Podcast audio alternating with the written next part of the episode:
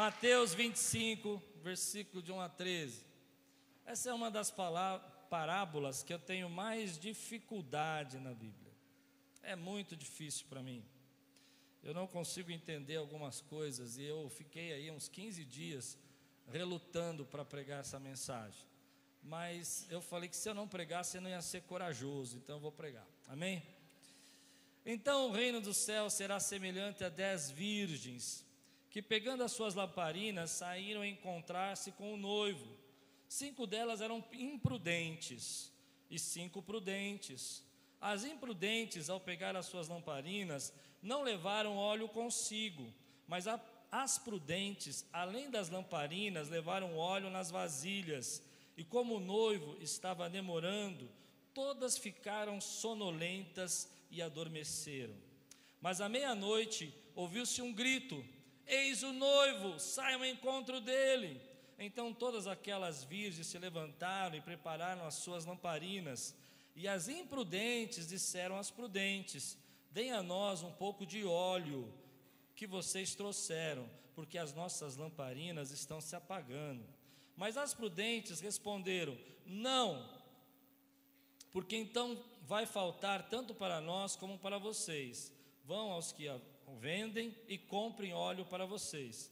E saindo elas para comprar, chegou o noivo, e as que estavam preparadas entraram com ele para a festa do casamento, e fechou-se a porta. Mais tarde chegaram as virgens imprudentes, dizendo: Senhor, Senhor, abra a porta para nós. Mas o noivo respondeu: Em verdade lhes digo que não as conheço. Portanto, vigiem, porque vocês não sabem o dia nem a hora. Vamos orar? Senhor, fala conosco nessa manhã. Traz a tua palavra ao nosso coração. Vem agora ao encontro das necessidades, das orações, dos pedidos, daquilo que nós estamos buscando, para que o Senhor nos ensine, para que o Senhor nos faça crescer e nos leve mais perto do Senhor. Em nome de Jesus. Amém. Eu disse que essa parábola é difícil para mim porque todo o tempo que eu tenho de cristão eu já ouvi várias pregações diferentes. Algumas pessoas dizendo que ah, as virgens são a igreja, outras pessoas dizendo que a virgem é Israel, e, e é uma confusão de quem são essas virgens, o noivo com dez virgens, o que elas estão fazendo. Então hoje eu vou ensinar o que eu acredito, e depois você pensa aí qual é a sua visão. Amém? Há uma ideia aqui por trás que não é comum para nós em casamentos. Na verdade, ah, o noivo, ele ia até a casa da sua noiva, fazia lá o contrato, a ideia de casamento. Isso demorava anos e podia é, ser um tempo longo de preparação. Mas chegava a data dele ir buscar a noiva. E nessa data de ir buscar a noiva, ele escolhia alguns padrinhos, esse era o costume da época, que ia com o noivo, e a noiva escolhia algumas madrinhas, que são as virgens, que são moças que ainda não casaram, puras, essa é a ideia. E elas tinham que fazer um, uma espécie de preparação da chegada do noivo. O noivo estava vindo a caminho com os padrinhos, as virgens, que são a, as madrinhas, estão esperando, e a noiva está ali esperando o noivo. As, as madrinhas como a gente sabe, hoje os casamentos são muito estruturados. Naquela época, o casamento era uma grande festa que envolvia né, a cidade toda, às vezes, o povoado todo, aquela região pequena, aquele bairro, todo mundo estava sabendo daquele casamento. Era um momento especial. E as madrinhas, então, preparavam coreografias, levavam as lâmpadas, porque quando o noivo chegava, era escuro e as luzes da cidade não existiam, as madrinhas tinham a função de iluminar o caminho desse cortejo até a casa do noivo, onde ia ser a festa de casamento. Alguns dizem, estudiosos dizem que às vezes eles iam com um animal para trazer a noiva montada ali naquele animal, outros dizem que levavam uma, uma espécie de um sofazinho, chamado litreira, que colocava o noivo e a noiva e os padrinhos iam carregando eles, e eles iam passando pelos povoados, pelas casas, gritando, avisando que o casamento ia começar. A função das madrinhas era muito importante, porque se não houvesse as lâmpadas, ninguém ia enxergar o que está acontecendo, ninguém ia ver aquela, aquele cortejo. Então elas tinham que se preparar. Elas se adornavam, se vestiam, elas preparavam algumas coreografias, algumas danças, mas a lâmpada era o momento mais importante, porque elas iam guiar todo aquele cortejo. E as pessoas vinham de longe, pensa que bonito, né? Dez madrinhas com lâmpadas, de longe você ia ver aquele cortejo chegando, aquela luz é, brilhando. As pessoas que estavam ouvindo Jesus sabiam de tudo isso, entendiam o que Jesus estava dizendo. Aí que vem os meus conflitos, que eu nem vou entrar hoje que é se a noiva é a igreja, se a noiva era, se a, noiva era, era as virgens, para mim não é. O que eu entendo é que Jesus está querendo mostrar para nós uma parábola de alerta, uma parábola onde que nós estamos às vezes distraídos. E essa é uma parábola difícil porque as dez virgens dormem, as dez virgens ficam desatentas, mas algumas levam óleo e outras não. Quando nós olhamos para esse conjunto de parábolas, elas estão no meio de um, de um texto de Mateus que a gente chama de, de texto escatológico. O que quer dizer isso? Que fala da volta de Jesus. Por isso a gente entende esse texto de forma escatológica, ou seja, vai chegar um dia, se você é evangélico há muito tempo, você já ouviu isso várias vezes. Tem gente aí que é mais de 30 anos cristão? Não, só eu. Já ouviu muitas vezes as pessoas dizerem assim: Olha, você precisa colocar azeite na sua lâmpada, porque o dia que o Messias trocar a trombeta e você não tiver óleo, você não sobe. Já ouviu? Pronto, já falei. Agora, eu quero tirar, se não ouviu, ficou ouvindo agora. Eu quero tirar um pouco a ideia escatológica. E ao invés de ficar dizendo sobre as nécias que não levaram azeite e que você precisa buscar azeite, eu quero falar das sábias hoje. O que, que as sábias fizeram e o que, que elas tinham no coração que fez com que elas tivessem azeite? Porque eu acredito muito, querido, que nós temos uma função no reino de Deus e um propósito. Você foi criado com um objetivo por Deus. Amém? E às vezes nós não percebemos isso. Então Jesus vai dizer assim: olha, que quando demorou a volta do noivo, as dez virgens dormiam, e aí algumas tinham azeite extra. Por que, que Jesus está dizendo isso? Porque na mente de quem conhece um casamento oriental, era natural que se levasse azeite extra porque era muito importante o que elas iam fazer, e o cortejo podia ser muito longo, podia passar por várias vilas, várias casas, e fazer vários contornos, não era uma reta fácil até a casa do noivo, se o noivo morasse perto, davam voltas para avisar a cidade toda, então todas as virgens sabiam que o trabalho delas era importantíssimo e que tinha que levar mais azeite. Por isso Jesus vai chamar, porque parece muito dura essa parábola, dizendo assim, e aquelas nécias que não levaram, porque elas ensaiaram, elas se prepararam, elas sabiam a coreografia, elas tinham sido chamadas, elas tinham sido convidadas, elas eram é, madrinhas iguais, mas no entanto, umas estavam prontas e outras não estavam prontas, não estavam preparadas, e é por isso que Jesus está dizendo: olha, preste atenção, você precisa estar preparado. Vem um tema no meu coração. Porque quando nós olhamos para isso, a única coisa que a maioria dos estudiosos concordam é sobre o azeite. O azeite significa o Espírito Santo para nós. Mas aí eu fiquei pensando, o que quer dizer esse Espírito Santo? Porque para algumas pessoas podem dizer que Espírito Santo é manifestação. Ah, eu tenho o Espírito Santo porque eu tenho muitas manifestações. Para outras pessoas, o Espírito Santo é porque eu tenho a sã doutrina eu sei a verdadeira doutrina do Evangelho e eu sigo. E eu fiquei pensando que pode ser que essa ideia que nós temos do Espírito Santo nesse texto é muito limitada.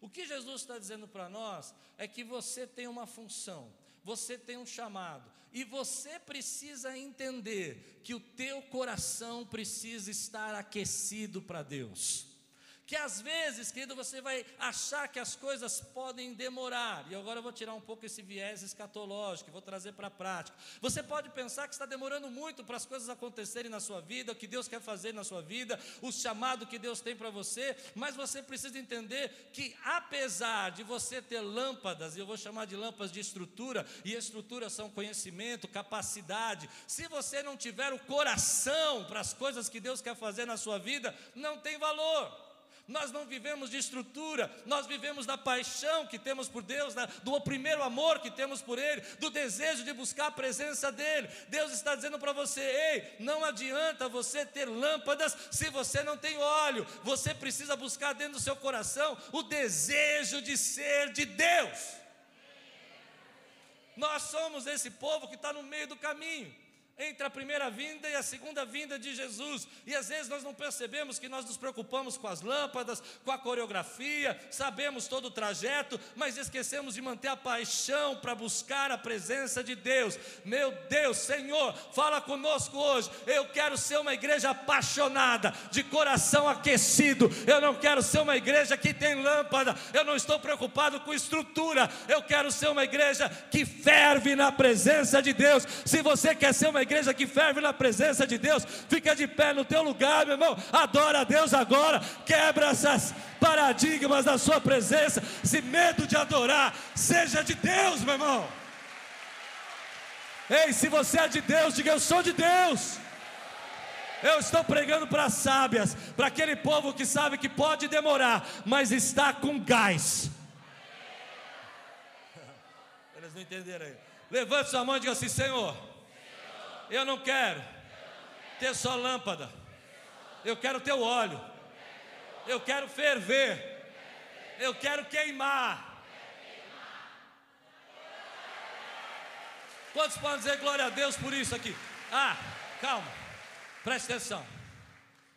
Quanta gente a gente conhece que o tempo desgastou o coração? Senta um pouquinho, vou explicar. Me lembro quando a gente começou esse ministério e a gente orava por um lugar. Nós estávamos numa numa garagem, uma casa. E nós queríamos um lugar melhor, nós queríamos um lugar que desse uma cara de igreja. A gente era chamado de Santa Biboca. Você acredita? Como vai a igreja da Santa Biboca? Eu escutava isso. E eu falava, Deus, o Senhor tem que nos dar um lugar. Mas o coração fervia na Santa Biboca. Consegue entender ou não? A gente não tinha tempo. O coração estava fervendo. Não tinha cadeira, o som era ruim. As pessoas riam quando passavam na porta. Mas, querido, a gente não se importava com nada, porque a gente queria a presença de Deus. Fome da presença de Deus. Mas depois a gente conseguiu um lugar melhorzinho. Já não era tão uma santa biboca. Era uma biboquinha melhorada. Ao invés de uma porta de garagem, tinha duas. Ó que chique. Ao invés de 30 cadeiras, tinha mais de 200. E aí vem aquele sentimento que eu vou fazer uma referência de lâmpadas com estrutura. Porque lâmpadas sem óleo não serve para nada. E às vezes a gente tem a estrutura, mas não tem o fogo. A gente tem estrutura, mas não tem o combustível. A gente tem estrutura, mas não tem o gás. Eu não sei se eu estou pregando para alguém aqui. E aí a gente começou a achar que aquilo era mais importante, as cadeiras, a estrutura, o telão. Eu lembro que naquela época, muitos anos atrás, a gente estava mudando do retroprojetor para o. a risada da luta demais. O retroprojetor para o telão. E a gente comprou o nosso primeiro projetor desses assim, modernos. E era só igreja grande que tinha. E a gente era uma biboquinha ainda. E graças a Deus por isso, querido. Mas a gente ficou todo orgulhoso. E o gás, o combustível, o óleo começou a ir embora. A estrutura começou a ser mais importante do que a comunhão. o desejo de conquistar coisas começou a tomar o lugar da fome de Deus. Hoje eu quero falar com você. Eu trato aqui o óleo como a fome da presença de Deus. Eu não sei quanto tempo está demorando algumas coisas para acontecer na sua vida. Eu não sei quantas pessoas já feriram você. Eu não sei quantas vezes você tentou se entregar na presença de Deus e alguém foi e apagou o pavio que fumega e disse para você que você não podia. Eu não sei quantas vezes você já quis se levantar como profeta e alguém assassinou a tua voz profética e disse: Você não é capaz, você não sabe fazer, você não é bom. O que eu estou dizendo para você é que você é a sábia, é aquela que tem reserva de azeite, é aquela que sabe que apesar de tudo isso, vai ter uma hora que o noivo vai chamar. E aí eu trago em duas dimensões, não chamar só escatologicamente, mas chamar também para o propósito que ele tem na sua vida. Vai chegar uma hora que você esperou, orou, buscou, encheu seu coração, se preparou, e você vai ouvir a voz do noivo dizendo assim: Ei, essa é a hora, vem agora iluminar o cortejo, vem mostrar o caminho, para que as pessoas saibam que o noivo está vindo.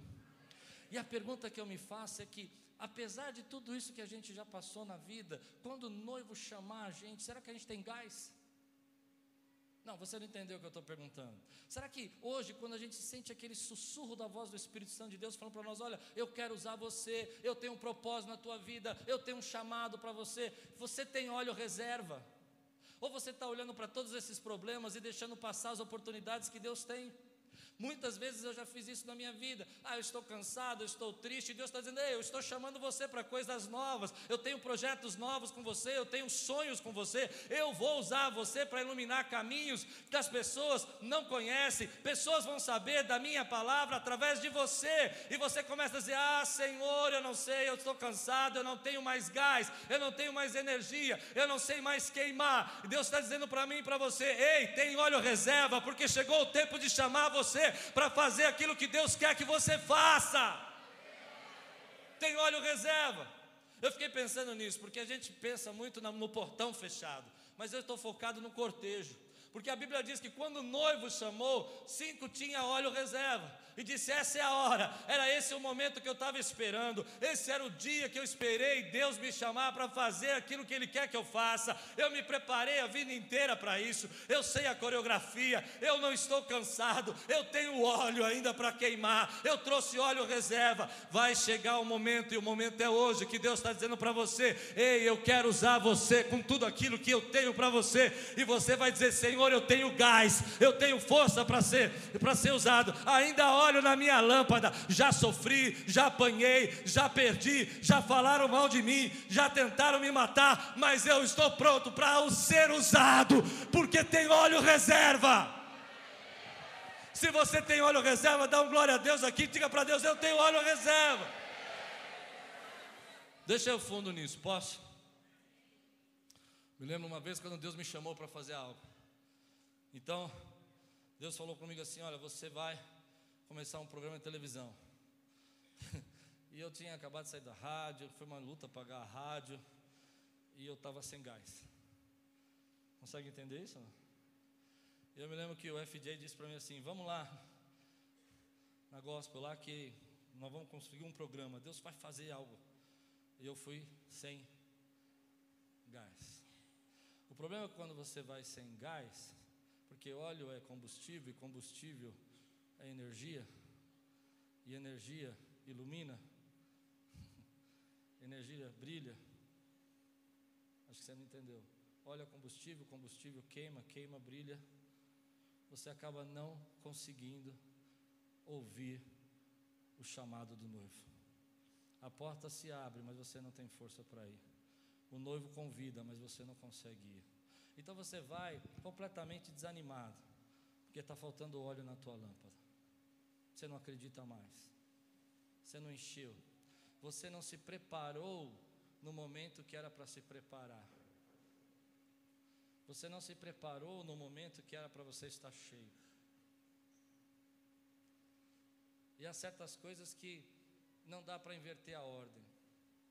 Talvez esse tempo que Deus está te colocando no banco, está deixando você aí um pouco stand-by, é o tempo de você encher, ou se preferir, comprar mais óleo.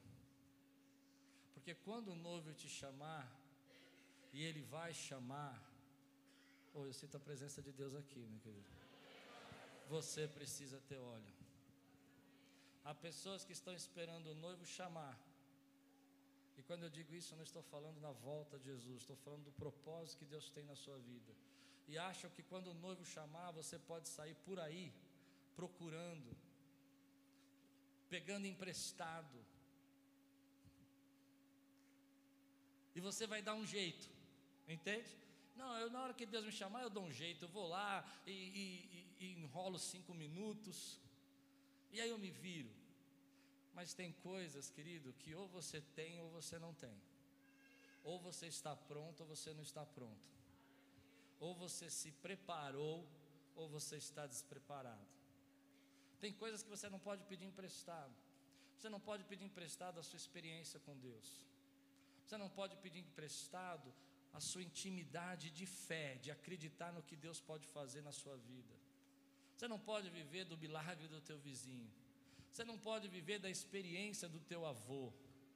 São coisas que não se pedem emprestado, principalmente as coisas do espírito, você precisa tê-las para você. Para que quando o noivo chamar, e agora não estou dizendo chamar para a glória, mas chamar para o propósito que ele tem, você possa sair iluminando o caminho para aquelas pessoas que não conhecem o noivo. Deus olha para a tua vida e Ele diz assim: Ei, você está pronto? E quantas vezes Deus faz isso conosco e na hora nós dizemos: Ah, Senhor, eu já tentei isso. Ah, Senhor, eu já fiz isso, já fui muito machucado, as pessoas me ferem. Ah, Senhor, eu nem acredito mais que o Senhor opere dessa maneira. Eu, sinceramente, acho que do jeito que eu estou, eu estou melhor. Só que Jesus está dizendo para nós uma coisa extremamente dura. E é esse o problema, né? Porque a nossa geração não consegue entender. Nós somos uma geração que foca resultado. A gente pensa assim: eu entreguei minha vida para Jesus, eu vou para o céu. Resultado é céu. Nós pensamos assim: eu tenho aqui ido na igreja, tenho a lâmpada, a minha parte eu fiz. Aquilo que Deus quiser fazer na minha vida vai acontecer do jeito que Ele quiser. Se Ele quiser fazer, Ele vai fazer, senão eu fico aqui esperando. Mas o que Jesus está dizendo para nós é que o processo importa. O processo é importante para chegar no resultado. Nós olhamos o resultado. Nós olhamos, olha, essa nécias não tinham óleo e elas ficaram de fora. E a gente não entende que houve um processo para sábias terem o óleo. Houve um caminho para elas. Elas se planejaram. Elas foram mais precavidas. Elas compraram antes. Tem muita gente, querido, que quer ganhar medalha, mas não quer correr a corrida. Pronto, falei. Tem muita gente que quer o diploma, mas não quer estudar. Tem muita gente que quer ser abençoado por Deus, mas não enxerga que para cada coisa que alguém tem sucesso, tem um bastidor por trás. Tem alguma coisa acontecendo. Você olha para aquele restaurante, aquele que você gosta, que tem aquela mesa bacana, aquela comida linda, visita a cozinha, que você vai ver como é que está pegando fogo lá dentro. Lá no restaurante está todo mundo calmo, recebendo os pratinhos na mesa. Mas lá na cozinha, aqueles que estão fazendo a comida acontecer, estão ali girando o prato para o alto, queimando coisa, derrubando coisa, correndo para servir você. E Jesus está dizendo para nós uma coisa muito importante: Ele está dizendo assim, olha, se você não estiver pronto para quando houver o seu chamado, se você não estiver pronto, estiver preparado, se você não lançar fora essas tristezas, eu, eu vou falar o que o Espírito Santo me tocou para falar. Eu falei para a Lupe hoje que eu estava um pouco fora da curva do que eu costumo pregar, mas eu vou pregar. Se você não parar de ficar olhando para o teu passado, você não pode entrar na porta que vai se abrir para você. Você precisa entender o que eu estou dizendo. Nós olhamos sempre o escatológico, eu quero trazer essa palavra para nós no presente. Nós estamos dizendo, Senhor, eu quero ser usado, eu quero viver o teu melhor, mas você não entende que tem um processo para isso. Ah, você pode saber as coisas, você pode ter o conhecimento, mas se você não estiver preparado para aquilo que Deus quer fazer para a tua vida, você fica com a porta fechada. Chega o dia do teu chefe te chamar e você não pode entrar. Chega o dia da pessoa dizer que te convidar, você não pode ser aceito. Por quê? Porque você não tem o óleo, você não se preparou, você não foi comprar na hora que era para comprar. Esse é o tempo para você. Algumas pessoas estão passando por lutas, dificuldades, estão passando por problemas. Amém, meu irmão. Eu entendo esse momento da tua vida, mas entenda que esse é o momento de você se encher, porque vai chegar uma hora que o novo vai dizer: Ei, eu estou chegando. E aí é nessa hora que você vai dizer: Eu estou pronto, eu tenho óleo. Eu não estou cansado. Eu conversava com um pastor amigo ele tem 61 anos. A igreja dele tem 10 mil membros. E nós estávamos almoçando. Eu disse: O que, que você quer fazer? Era uma perguntinha de brincadeira, sabe? O que você quer fazer nos próximos 10 anos? E eu fiquei humilhado. Eu fui humilhado. Vou explicar por quê. Porque eu imaginei que aos 61 anos, com 10 mil membros, aquele homem ia querer falar para mim: vou descansar, vou passar uns dias no Havaí, tomar água de coco, né? E ele respondeu, uma curta resposta: Eu tenho muito óleo ainda. Ele diz: Olha, eu vou acabar meu doutorado. Depois que eu acabar meu doutorado, eu. Hum. Aí você faz aquela cara, né? De tipo. Hum. Aí eu vou querer dar aula na faculdade lá, teológica do meu estado. Eu disse: Hum. E aí, é claro, já vou estar com 65, eu vou começar um processo de transição, mas eu ainda vou plantar mais quatro igrejas até os 65 anos. Eu, hum. É, dessa maneira. Eu com 48 querendo aposentar. Estou pregando para alguém aqui. Com 40 anos você quer aposentar, né, meu irmão? Você está procurando lá o INSS, está fazendo as continhas para ver se já deu 35 anos, né? Estou sabendo. E ele disse: então a gente vai plantar quatro igrejas.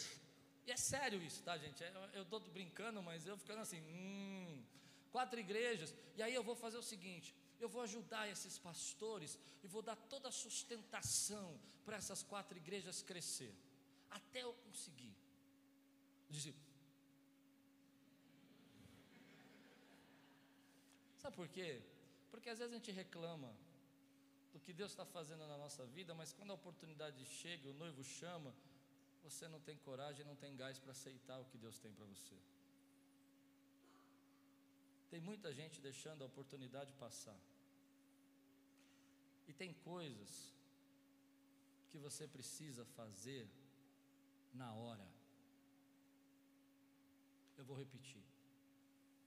Você precisa fazer na hora não dá para fazer depois. O tempo passa e a porta fecha. Ou você está preparado para esse tempo e se prepara na hora,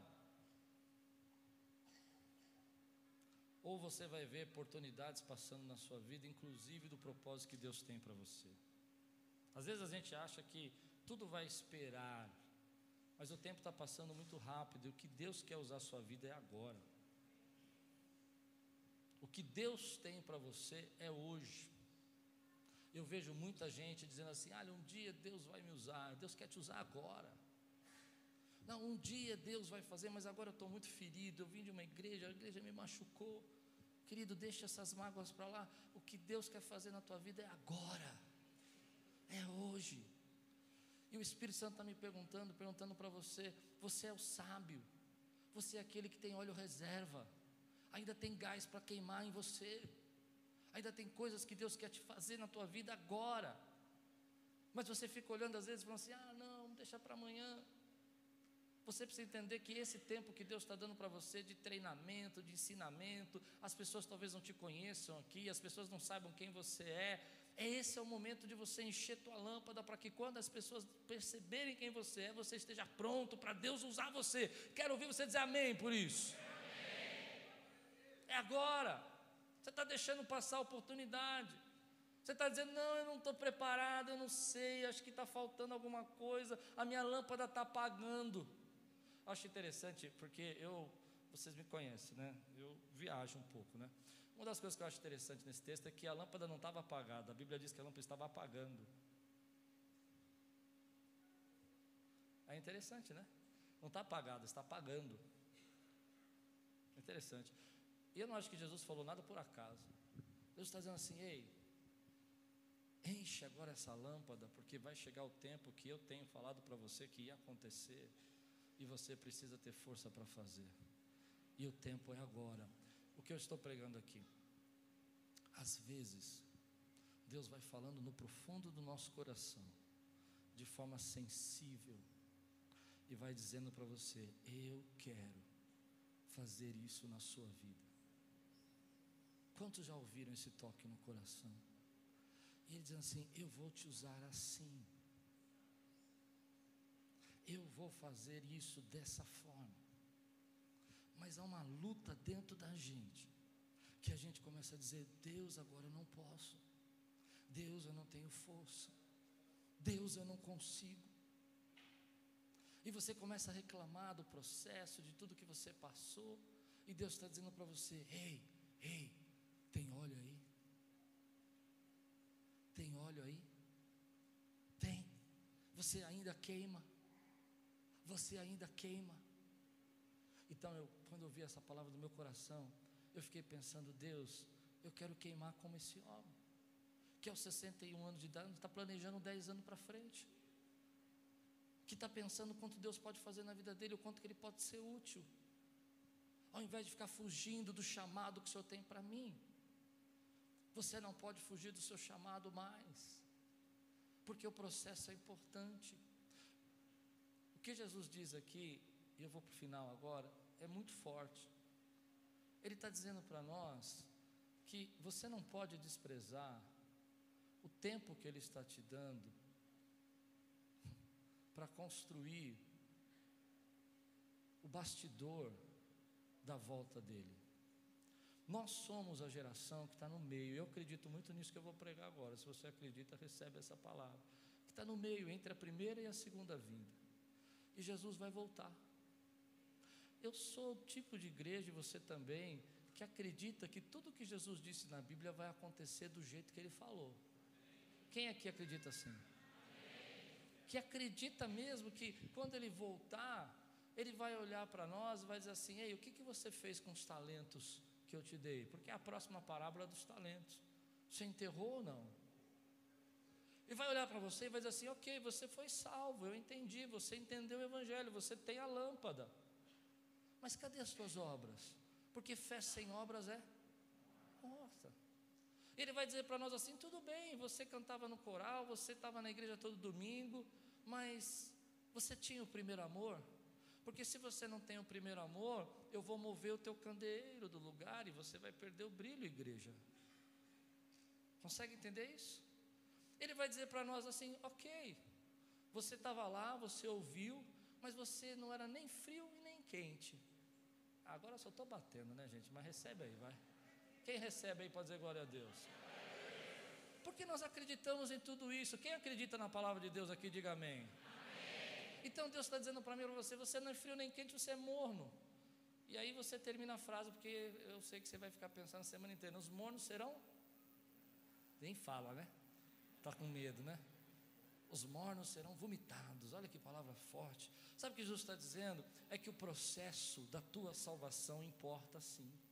Que a maneira como você vive importa para Ele que a gente é uma geração que diz: Ok, eu entreguei minha vida para Jesus, eu faço tudo do jeito que eu quiser. Mas Jesus está dizendo que se você entregou sua vida realmente para Jesus, para Ele, você precisa viver segundo o propósito dEle. Entregar a vida para Jesus é viver segundo o propósito dEle. É entender que Ele vai usar você aonde você está, do jeito que você está, e que você pode sofrer sim perseguições, calúnias, mas você nunca pode deixar sua lâmpada apagar. Pode demorar, mas ele vai voltar. Eu creio, querido, que nós somos a igreja que tem as lâmpadas nas mãos, que vai iluminar o cortejo do noivo, e que ninguém quer ficar para fora e ninguém vai ficar para fora porque tem óleo de sobra para Deus usar. Então a palavra de hoje para você é: se você sente o toque do Espírito Santo, a hora é agora. Você precisa deixar Deus usar. Vão ferir, vão bater, vão reclamar de você. E daí? Importa que eu sou a sábia. Jesus está chamando você e você precisa dar lugar para Ele. Você precisa entender que o resultado é o céu, o resultado é a vida eterna, mas o processo importa. E Deus é galardoador daqueles que o buscam. Um dia eu vou escutar do meu Deus, e você também, porque eu acredito que tudo que está na Bíblia vai acontecer. Você acredita? Ele vai dizer: Vinde, amados meus. Eu conheço você. Eu vi você no meu cortejo. Eu vi o quanto você segurou a luz e brilhou e deixou a luz brilhar para que as pessoas soubessem que eu estava vindo. Eu vi o que você fez. Então entra, participa, seja feliz. E sabe o que você vai dizer? Eu vou dizer: valeu a pena. Quem recebe essa palavra hoje na sua vida, meu irmão? Feche seus olhos. Se você está pronto para servir, se você está pronto para Deus usar, se tem óleo na tua vida para queimar, eu não quero saber se você tem lâmpada, se você tem conhecimento, se você sabe muita coisa, se você tem muitos títulos, eu quero saber se você tem gás, eu quero saber se você tem força, tem energia, para ouvir a voz de Deus e obedecer. Se Deus está falando com você hoje, você recebe essa palavra e, abre seu coração para Deus te usar. Fica de pé no teu lugar. Eu quero orar com você. Só com aqueles que Deus está falando. Só com aqueles que Deus está falando.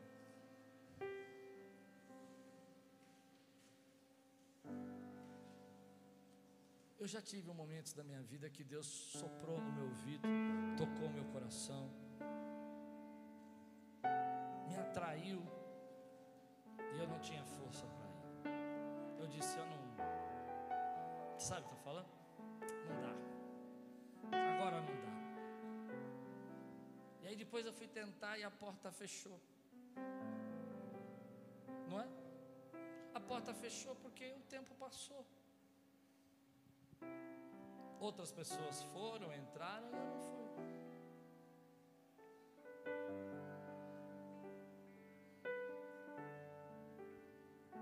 Fica tudo mais difícil, né? Quando a porta fecha. Mas se Deus está tocando teu coração e você entende que Ele quer usar a tua vida, eu desafio você a servir, querido. Um dos pais da igreja, chamado Orígenes, ele determinou que o óleo aqui não é só o espírito, mas as obras. Martinho Lutero entendeu como espírito. E eu entendi que juntando os dois fica fé sem obras é morta. Você pode dizer para mim que você tem a lâmpada. Deus vai perguntar: tem as obras? Tem o óleo? E aí o que você faz? Você vai para uma liga? Você vai ajudar alguém? Você vai receber alguém aqui na igreja? Você vai fazer um culto no lar? Começa com o que você tem na mão.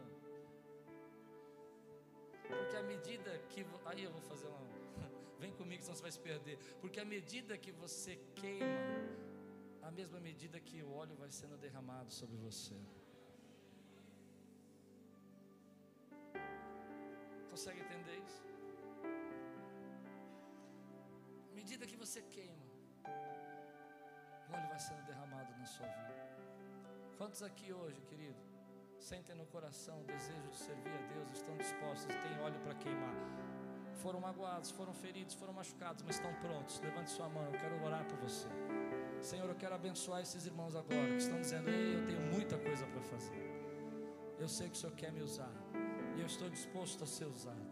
Eu sei que o Senhor tem muito para mim. E eu vou viver, Senhor, o propósito que o Senhor tem.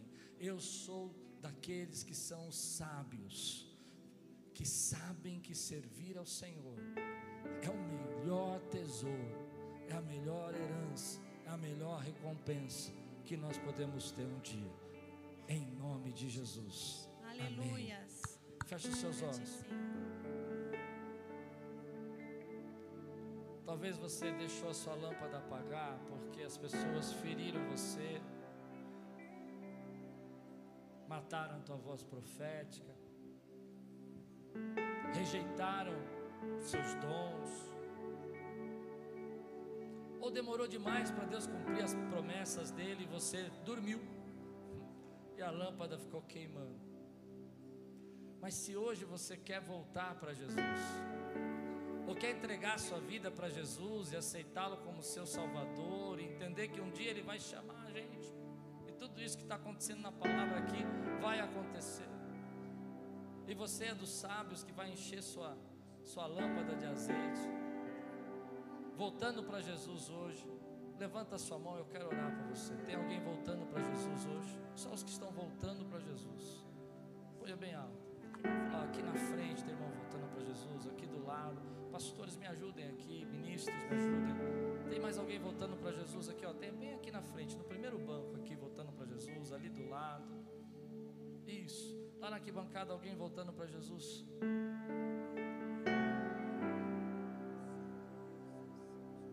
Se há mais alguém voltando para Jesus, levante sua mão. Eu sinto no meu coração que Deus está chamando você.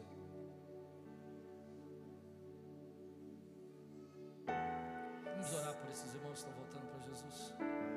Senhor, obrigado por essas vidas que estão voltando hoje. Nós a recebemos de braços abertos, nós abraçamos com teu abraço e declaramos a tua palavra, Pai, em nome de Jesus. Que sobre eles, essa volta, esse novo começo, seja, Senhor, para honra e glória do teu nome. Que nós possamos ser bênção na vida deles eles possam ser bênção na vida dessa igreja. Em nome de Jesus.